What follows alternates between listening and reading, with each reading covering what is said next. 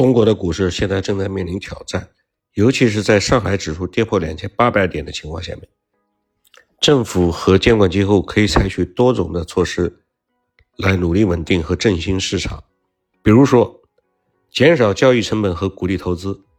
中国已经采取了减半股票交易印花税和降低券商交易手续费的措施，这些措施旨在降低交易成本，刺激交易的活动。那么未来可以进一步加大这些措施的力度，比如说全免，对吧？第二，调节股票发行和回购，也就是慢化 IPO 的步伐，鼓励上市公司回购股股票，以此减少市场的供给压力和支持股价。这条政策呢，目前也是。进行了一半，IPO 的窗口期已经是无限期搁置了。现在 IPO 的节奏很慢，基本上是停下来了。那么是不是还要再进一步的刺激呢？其实是可以的。第三，保护中小投资者，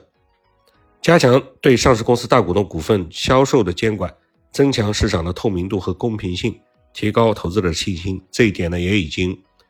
付诸实施了。那么对于上市公司大股东的减持做出了若干的限制，以比如说最近三年的现金分红的比例啊，上市公司的业绩啊为前提条件，达不到这些条件你就别分红啊，达不到这些条件你就别减持。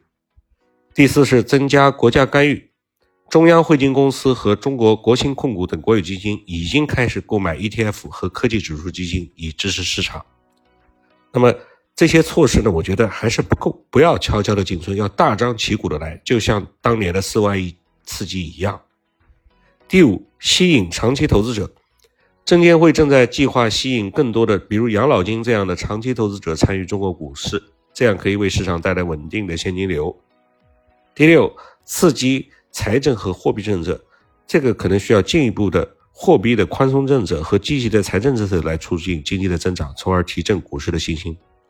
那么很简单啊，就是把原来限制的比较严格的私募基金这一块。稍微放一放，很快就会起到作用了。第六，提高市场准入和交易的便利性，延长股市的股市的交易时间，简化交易流程，提高市场的吸引力。第八，增强市场监管的透明度，改善市市场监管框架，增强增加市场信息的透明度，打击市场操纵和内部交易等等不法行为。第九，支持关键行行业和公司。政府可以考虑为特定的关键行业或者处于困境中的大型公司提供支持，稳定市场的信心。第十，国际合作，加强与境外资本的合作，加强与国际资本市场的合作，吸引外资进入中国市场，增强市场的国际化。当然，这些措施呢，需要综合考虑市场的实际情况，并且密切的关注其对整体经济和金融稳定的影响。股市的稳定和增长不仅取决于政府的措施、监管措施，还受到国内外经济环境、企业盈利能力和投资者信心等多种因素的影响。从根本上来说，如果扭转目前中国经济增长乏力的一个大的环境的话，那股市自然而然会得到持续、延续的上涨。